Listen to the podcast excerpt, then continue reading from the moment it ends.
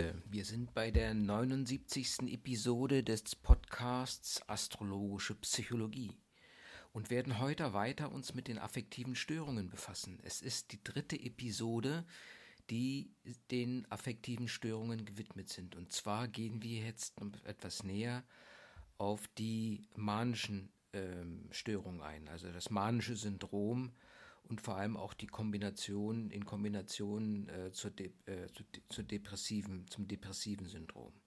Kann man beide nicht voneinander trennen.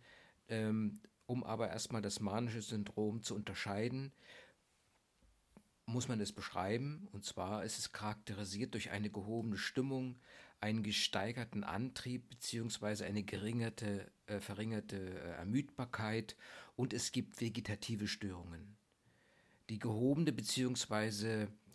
kann auch eine gereizte oder aggressive Stimmung sein, tritt hier zum Beispiel auf und ähm, ähm, man hat das Gefühl, dass man sich verstärkt in einer Situation des Wohlbefindens ähm, erlebt. Die gesteigerte Aktivität gehört dazu. Man ist auch etwas ähm, ähm, beim manischen Syndrom offener für Geselligkeit, eine gesteigerte Geselligkeit gibt es hier, die mitunter dann in Distanzlosigkeit münden kann. Es ist so ein ähm, permanentes, äh, auch penetrantes Wohlbefinden, verstärkte Kreativität spielt hier eine Rolle ähm, und natürlich auch, sage ich mal, eine Überschreitung der Grenzen un unnützige Geschäfte zum Beispiel können geschlossen, geschlossen werden. Mitunter sieht man auch eine sexuelle Hemmung, die ja äh, mit der äh, Distanzlosigkeit einhergeht. Es kann zu verbalen tätlichen Angriffen kommen, auch Beziehungen, die man hat, alltäglicher Umgang mit den Menschen wird belastet oder kann belastet werden. Ganz wichtig hier ist das verminderte Schlafbedürfnis. Es können Wahnvorstellungen entstehen wie Größenwahn oder Größenideen und es fehlt, und das ist an sich der kritisch, ein sehr kritischer Punkt, die fehlende Krankheitseinsicht. Ja? Wenn man jetzt von einer manischen Episode spricht, dann sieht man, ähm, dass sie verschiedene Ausprägungen haben kann, also verschiedene Ausprägungen ihrer Stärke. Es kann sich um eine Hypomanie um eine Manie ohne psychotische Symptome und um eine Manie psychotischer Symptome handeln. Symptome handeln. Bei der Hypomanie ist es, äh, die tritt eigentlich nur für einige, einige Tage auf, für ein paar Tage. Und äh, wenn man hier eine gehobene Stimmungslage feststellt und eine gewisse äh, gesteigerte Psychomotorik, dann spricht man von Hypomanie. Bei der eigentlichen Hymanie, Hy äh, äh, Manie äh, tritt es auf, dass man eine Woche diese Symptome hat, also die Symptome auch konstant sind. Und gerade diese Symptome können auch die Arbeitsfähigkeit beeinträchtigen und ebenso das Sozialverhalten.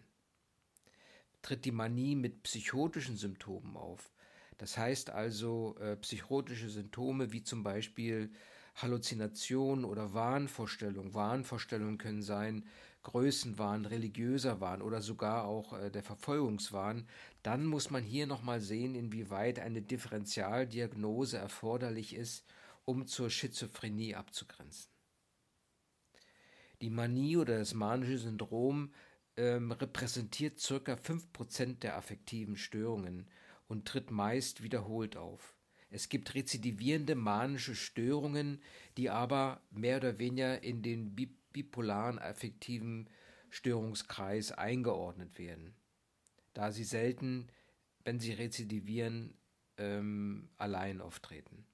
Die Ursachen für, für das manische Syndrom sind unklar, aber sie ähm, sind letztendlich in den Zusammenhang mit, dem, mit der bipolaren Störung zu, äh, zu betrachten.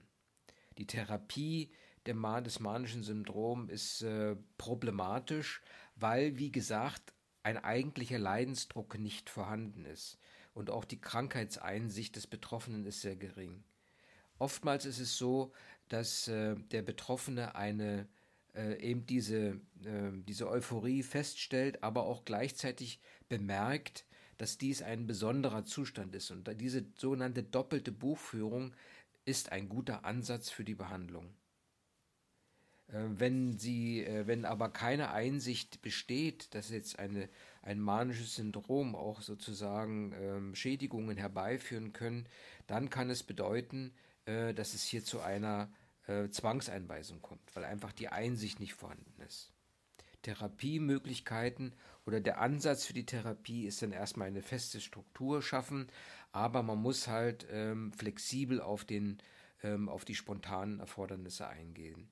Natürlich medikamentös wird auch hier gearbeitet, ähm, obwohl die Medikamenteneinnahme oft verweigert wird, ähm, denn ähm, das Bewusstsein ist da, es gibt äh, Medikamente mit Nebenwirkungen und die sind dann ähm, äh, sehr unangenehm teilweise, da es sich um Neuroleptika handelt, die hochpotent sind. Auch Lithium wird eingesetzt, vor allem um rezidivierende Episoden des bipolaren, äh, der bipolaren äh, Depression entsprechend zu vermindern. Es ist ähm, äh, die Indikation von Lithium ist die Prophylaxe rezidivierender depressiver und manischer Störungen. Und es ist erwiesen, dass 75 Prozent der Patienten hier eine Linderung erfahren. Allerdings hat eine längerfristige Lithiumeinnahme Magen-Darm-Störungen, Fingerzittern, also eine Menge Nebenwirkungen und letztendlich ist die Einnahme von Lithium auch für Schwangere ähm, ähm, schwierig. Wichtig ist, dass hier eine genaue Einnahme beschrieben wird und dass es zu einer regelmäßigen Blutbittkontrolle kommt. Eine Intoxikation, also eine Vergiftung äh, mit Lithium, ist ein Notfall, der auch entsprechend behandelt werden müsste. Das manische Syndrom hat natürlich ähm, einen gewissen Verlauf und es gibt auch, äh, wenn man möchte, kann man auch eine gewisse Prognose anstellen. Äh, man weiß aber, dass einzelne manische Episoden sehr selten sind. Oftmals handelt es sich um eine bipolare affektive Störung, wo praktisch nach der manischen Episode eine depressive Nachschwankung äh, stattfinden kann. Und diese Nach, ähm, äh, Nachschwankung, wie sie bezeichnet wurde, kann von dem Patienten als sehr schwerwiegend empfunden werden. Das ist dieses zu Himmel hoch jauchzen, zu Tode betrübt, was letztendlich auch mit einer gewissen Suizidgefahr einhergehen kann. Und so versuchen wir nun äh, dieses äh, äh, die manische äh, das manische Syndrom auch in die bipolare affektive Störung einzuordnen, äh, bei der es sich ja um eine rezidivierende affektive Störung handelt, bei der sich depressive und manische äh, Episoden einstellen können und immer wieder abwechseln. Frühestens nach der zweiten Episode kann von einer bipolaren affektiven Störung gesprochen werden. Wenn es keine manischen äh, Symptome gibt oder Syndrome, dann ist es eine einfache rezidivierende depressive Störung. Eine unipolare rezidivierende de depressive Störung. Die Ursache für die bipolare affektive Störung sind wahrscheinlich ähm, genetische ähm, äh, Prozesse beziehungsweise ähm, eine Veranlagung der Vulnerabilität äh, wobei biochemische äh, Prozesse, äh, die wir schon äh, früher behandelt hatten, äh, auch durchaus eine Rolle spielen können. Also Noradrenalin-Wiederaufnahme und Serotonin-Wiederaufnahme, also die, ähm, das Vorhandensein dieser, dieser Moleküle in dem Nervenspalt. Wenn man den Befund einer bipolaren affektiven Störung aufstellt, dann handelt es sich hier nicht um äh, eine verstärkte Persönlichkeitsstörung. Denn in gesunden Zeiten oder, ähm, oder während ähm, äh, depressiver, depressivloser Phasen ähm, sind die Patienten ähm, durchaus ähm, normal und ansprechbar. Ähm, Während bei depressiven Phasen sind sie etwas extrovertierter und impulsiver als Patienten mit unipolarem Verlauf. Ne, das wäre jetzt mal der Unterschied äh, zu dem unipolaren Verlauf, dass äh, normalerweise keine verstärkten Persönlichkeitsstörungen auftreten. Und ähm, wenn jetzt ähm, die ähm, Phasen zwischen den Depressionen ähm, sind etwas extrovertierter und impulsiver als bei den unipolaren depressiven Störungen. Wenn man jetzt an die Therapie denkt, dann sollte man sich an den Symptomen orientieren. Ähm, vor allem dieses, dieser Wandel von manisch zu depressiven Phasen erfordert eine gewisse Flexibilität äh, hinsichtlich des therapeutischen äh, Vorgehens. Und wichtig wäre hier die Bezugspersonen und auch mit dem Patienten darüber zu reden, um eventuelle Signale zu erkennen ja, und entsprechend sich zu verhalten. Lithium, wie gesagt, äh, ist eine gute Therapiemöglichkeit, ähm, ähm, das praktisch eine Rezidivierung, ähm, ein rezidivierende Auftreten dieser bipolaren Störung reduziert. Letztendlich muss der Arzt über die, äh, über die, ähm, ähm, über die Therapie entscheiden und ähm, allerdings ist äh, die Rückfallquote, vor allem wenn man das Lithium absetzt, relativ groß. Es gibt noch etwas anderes, was sich von der bipolaren affektiven Störung abgrenzen sollte, ist die Zyklothymie. Hier handelt es sich um eine Stimmungsinstabilität. Also es ist auch eine manisch-depressive Psychose, wurde es früher bezeichnet.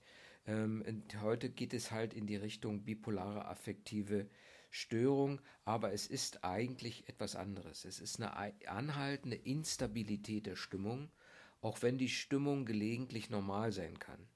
Das heißt also, ähm, dass die depressiven und die manischen Perioden nicht so stark ausgesprägt sind wie bei der bipolaren affektiven Störung. Also die äh, Zyklothymie liegt etwas unter der bipolaren affektiven Störung. Diese äh, Zyklothymie beginnt im frühen Erwachsenenalter, aber hält praktisch ein Leben lang an. Ähm, sie hat die Eigenschaften einer Persönlichkeitsstörung. Leicht manische Phasen werden als positiv empfunden und auch so gelebt von den Betroffenen. Die leicht depressiven Phasen werden auch wahrgenommen, aber dort ist es möglich, dass sich der Betroffene entsprechende Strategien zurechtgelegt hat. Die Symptome werden praktisch äh, von der Person ähm, äh, der Person selbst zugeschrieben, also das äh, wird so als ihre Eigenart beschrieben und werden jetzt nicht unbedingt äußeren Ereignissen zugeschrieben. Das Behandlungsziel hier ist, ähm, eine gewisse Verbesserung der Lebensqualität zu erreichen. So, dann sind wir in dem Lehrbrief etwas in den Exkurs gegangen, nachdem die manische Depression, die bipolare affektive Störung und die Zykloty Zyk Zyklothymie äh, besprochen, Thymia besprochen wurden, geht es halt in die äh, Geschäftsunfähigkeit, ins Strafrecht und Zivilrecht. Ähm, das heißt also die Geschäftsunfähigkeit, ähm, das heißt nichts anderes als, äh, dass die Betroffenen nicht die nötigen Fähigkeiten haben, um ähm, das durch eigenes Handeln Rechte und Pflichten zu begründen oder Verträge einzugehen. Dafür gibt es gesetzliche Vorschriften. Geschäftsunfähig ist, wer nicht das siebte Lebensjahr vollendet hat. Also man denke daran, dass ab dem siebten Lebensjahr eine eingeschränkte Geschäftsfähigkeit äh, gegeben ist, so durch den sogenannten Taschengeldparagraphen. Und ähm, ähm, das heißt auch, wer sich in einem die freie Willensbestimmung ausschließenden Zustand krankhaft einer krankhaften Störung befindet, ähm, der ist praktisch nicht äh, geschäftsfähig. Ja. Damit werden dann nach 105 Bürgerliches Gesetzbuch, also kein strafrechtlicher Vorgang, ähm, äh, wird die Nichtigkeit der Willenserklärung ähm, ähm, in einem Geschäftsabschluss ähm, er erklärt und begründet. Und zum Beispiel ist die nichtig eine Willenserklärung, die im Zustand der Bewusstlosigkeit oder der vorübergehenden Störung der Geistestätigkeit abgegeben wird. Das heißt, ähm, ähm, Geschäftsunfähige können keine rechtswirksame Geschäfte vornehmen. Die Feststellung der Geschäftsunfähigkeit ist allerdings Aufgabe des psychiatrischen Sachverständigen. Ähm, bei einer vorübergehenden Beeinträchtigung ähm, kann es sein, dass dann vielleicht nur ein Rechtsgeschäft ungültig wird. Ein weiteres rechtliches Thema äh, in diesem rechtlich, rechtlich relevanten Exkurs ist die freiheitsentziehende Unterbringung. Und zwar ist die sozusagen angezeigt bei erheblichen Selbst- oder Fremdgefährdungen und natürlich, äh, man muss die Verhältnismäßigkeit anmessen. Weil auf alle Fälle hier äh, der Wille eingeschränkt wird. Und es muss vor allem ein ärztliches Gutachten vorhanden sein und es muss die Gefahr im Verzug bestehen, ähm, und ähm, der, die Anzeige muss erstattet werden durch die Polizei, Sozialamt, Gesundheitsamt, durch den Staatsanwalt oder auch durch andere Personen. Und es muss eine gewisse Dringlichkeit vorliegen. Ähm, das heißt, dass sich zum Beispiel der Patient Licht nicht davon abbringen lässt, sich oder andere erheblich zu schädigen. Dann ist auf alle Fälle die Polizei hinzuzuziehen. Das wäre sozusagen mal äh, der rechtliche Rahmen, Geschäftsunfähigkeit im bürgerlichen Gesetzbuch geregelt und dann die Unterbringung sozusagen, ähm, die ähm, freiheitsentziehende Unterbringung wird durch die Ländergesetzgebung bestimmt. Jetzt kommen wir zu einem anderen, noch äh, etwas tiefer liegenden Thema, das wäre die Suizidalität. Schwieriges Thema, aber man muss eben halt darüber reden, es gehört doch dazu. Und es äh, gibt hier einfach äh, vier verschiedene Stadien, den passiven Todeswunsch, dann können durchaus einmal Suizidgedanken entstehen. Aus den Suizidgedanken kann eine gewisse Absicht oder Planung bis hin zur Handlung dann äh, sich entwickeln. Das wären so die vier Phasen, die man kennt. Ähm, der Suizid als solcher ist eine gelungene Beendigung des eigenen Lebens also die Selbsttötung. Es gibt Doppelpaarsuizide, zum Beispiel Massensuizid, erweiterte Suizide. Und der Suizidversuch ist eine vollendete suizidale Handlung. Und hierbei gibt es allerdings auch den Parasuizid. Ähm, ähm, und der Suizidversuch ist unvollendet und der Parasuizid ähm, ist jetzt durchgeführt worden ohne die Absicht der Selbsttötung. Die Suizidgefährdung muss immer individuell abgeschätzt werden. Das ist sehr schwierig und dafür muss man große Erfahrung haben. Die Verbreitung ähm, ist relativ groß, äh, zum Beispiel in Deutschland ca. 10.000 vollendete Suizid, das sind 50 Prozent der Verkehrsunfälle. Äh, Risikofaktoren sind zum Beispiel sozial isolierte Menschen, Menschen, die ähm, schnell sozial auf bzw. absteigen und der, die Selbsttötung macht keinen Halt vor der unteren oder oberen Sozialschicht. Die Entstehungsbedingungen für ähm, einen Suizid ähm, kann zum Beispiel ähm, Ursachen können sein eine einschränkende, quälende Krankheit. Das können psychosoziale Krisen sein, traumatische Krisen, zum Beispiel wie ein Partnerverlust zum Beispiel. Es gibt verschiedene Theorien äh, zum Suizidgeschehen. Manche bezeichnen dies als Krankheit, dass die Suizidalität ähm, das Symptom einer seelischen Störung oder körperlichen Erkrankung ist. Und es gibt äh, psychodynamische Theorien, die ähm, das erläutern, und da wird viel auf Freud aufgebaut, dass der Suizid eine Folge eines Aggressionskonfliktes ist oder einer besonderen Kränkbarkeit. Das heißt, dass die Aggression nach innen gewandt wird dass ein Selbsthass entsteht durch die Einverleibung des, äh, des ambivalent Erlebten. Dann gibt es noch die Narzissmus-Theorie, wobei schwere Kränkungen vor allem in der Partnerschaft und im Beruf als unbewältigbar oder ähm, sehr, ähm, sehr verunsichernd erlebt werden. Und das kann äh, vor allem bei Menschen, die zu einer Selbsttötung neigen, auch entsprechend eine existenzielle Hilflosigkeit ähm, hervorrufen, die darin zum Ausdruck kommt, dass man sich völlig ähm, an die ähm, völlig ausgeliefert fühlt an die feindliche Umwelt. Man will sich dann halt ähm, auch an der Umwelt irgendwo rächen. Außerdem gibt es dann noch die Lerntheorie. Hier geht es um eine Nachahmung, wenn zum Beispiel Vorbilder oder in der Familie ähnliches schon einmal geschehen ist. Ähm, und das Umfeld spielt dabei eine Rolle. Da könnten dann äh, ein gewisses parasuizidales Verhalten ähm, an den Tag gelegt werden, um zu, Zuwendung zu äh, provozieren. Nach diesen psychodynamischen Theorien gibt es soziologische Theorien, wobei es ein zu viel oder zu wenig der sozialen Integration eine Rolle spielen könnte, und vor allem geht es um den Verlust des Zusammengehörigkeitsgefühls in der Bezugsgruppe.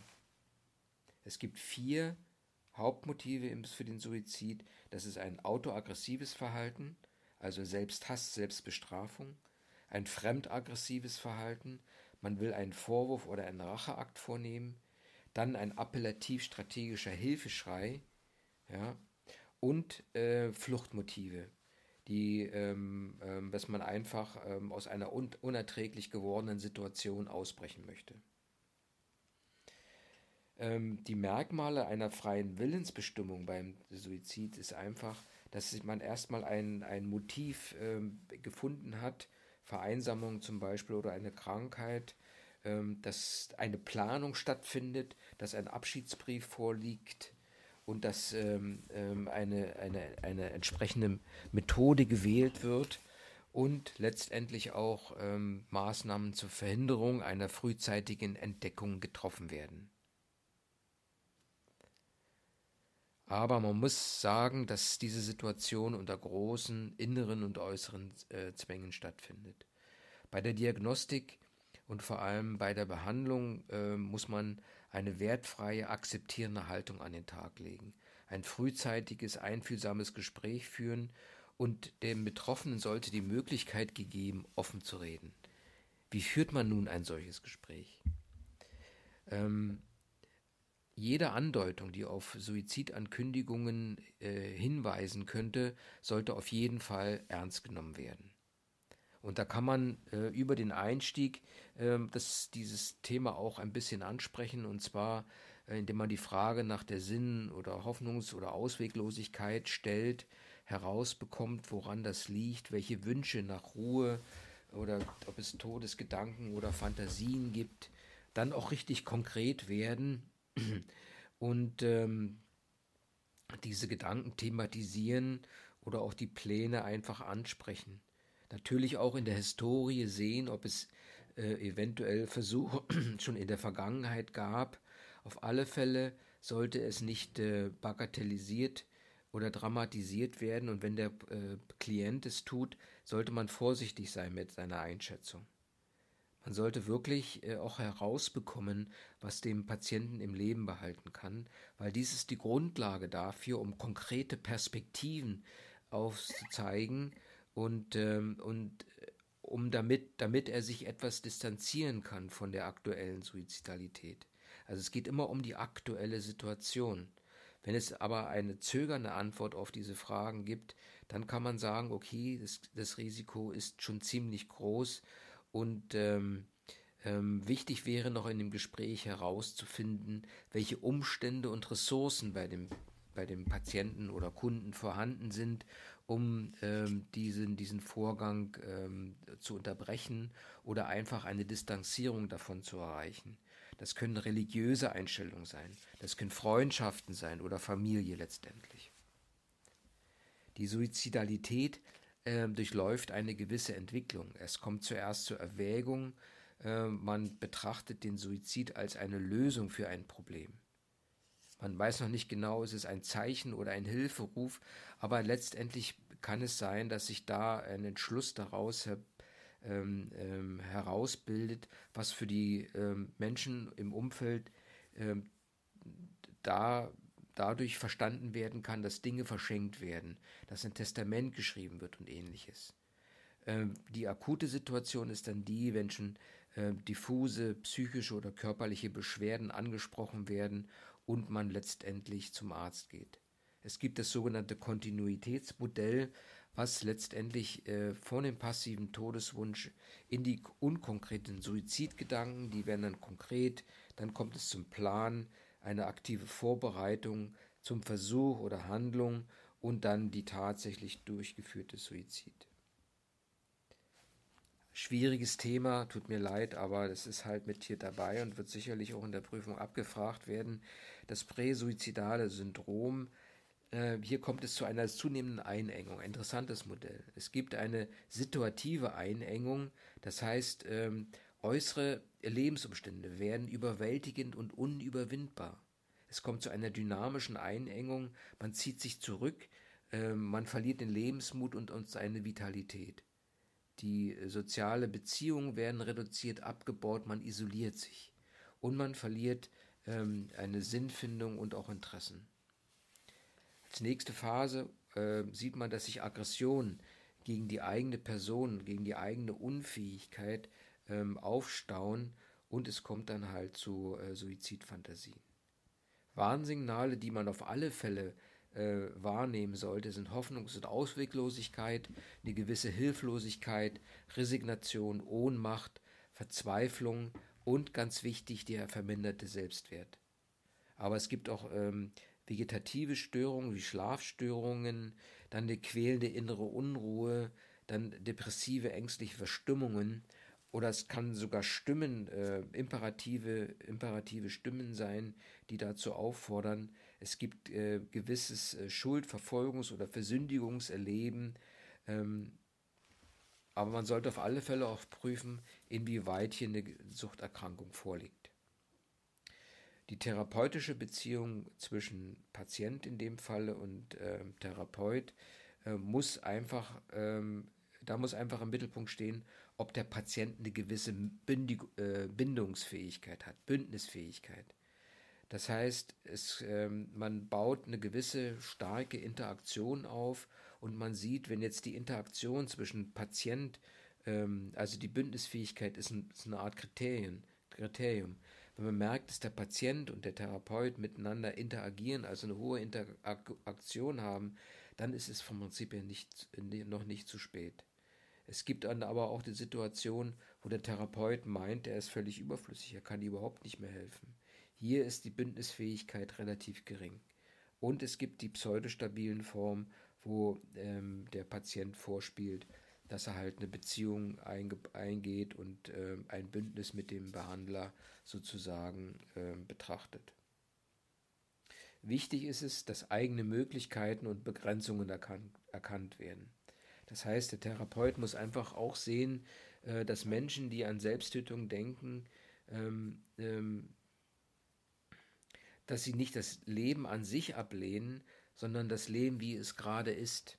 Es ist also immer eine ganz aktuelle Situation und das ist der Ansatz für den Therapeuten, Hilfe zu leisten. Das, äh, das wichtigste Ziel äh, in der Behandlung ist dann die Wiederherstellung der Entscheidungsfreiheit.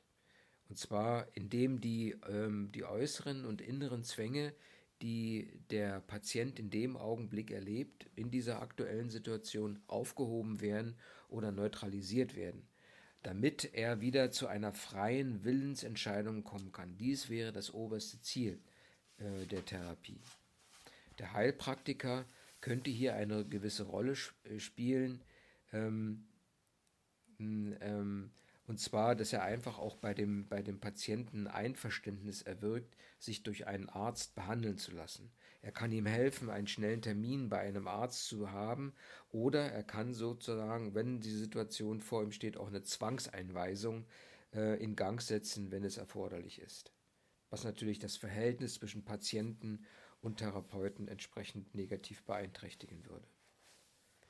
Letztendlich die Intervention, Intervention kann ambulant geschehen, wenn ähm, ein ausreichendes Umfeld vorhanden ist und wenn keine akute Suizidalität vorhanden ist. Außerdem müssen Freunde oder Verwandte da sein, die dort ähm, eine gewisse emotionale Stabilität, ein emotionales Umfeld erstellen können.